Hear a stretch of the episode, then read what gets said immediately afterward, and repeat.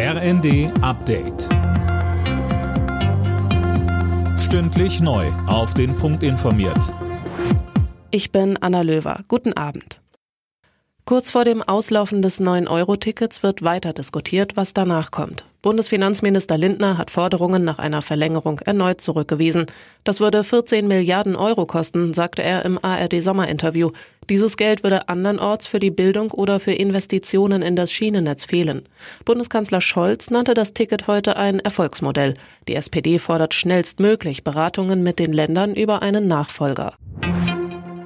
Auch Arbeitsminister Heil will die Bürger angesichts der Preisexplosionen mehr entlasten. Wie genau, das soll bis Anfang September entschieden werden, sagte er auf dem SPD-Landesparteitag in Mecklenburg-Vorpommern.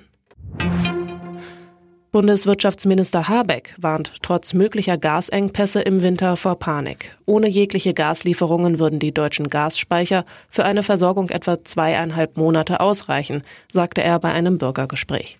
Doch dass kein Gas komme, das werde nicht passieren. Habeck sagte weiter. Gelingt es Deutschland, 15 bis 20 Prozent Gas einzusparen, das ist viel. Dann haben wir eine richtig gute Chance, über den Winter zu kommen. Aber das ist natürlich ein Modell mit vielen Faktoren. Wie kalt ist der Winter? Wie viel Gas kommt wirklich an? Wie viel sparen die Leute ein? Wie viel beteiligt sich die Industrie und so weiter und so fort? In Bad Doberan in Mecklenburg-Vorpommern ist in der Nacht ein Auto in eine Menschenmenge gefahren. Fünf Menschen wurden verletzt, teilweise schwer. Vier kamen ins Krankenhaus. Laut Polizei handelt es sich eindeutig um einen Unfall. Wie es zu dem kam, wird jetzt ermittelt. Im frühen Sonntagsspiel der Fußball-Bundesliga hat es keinen Sieger gegeben. Eintracht Frankfurt und der erste FC Köln trennten sich 1 zu 1.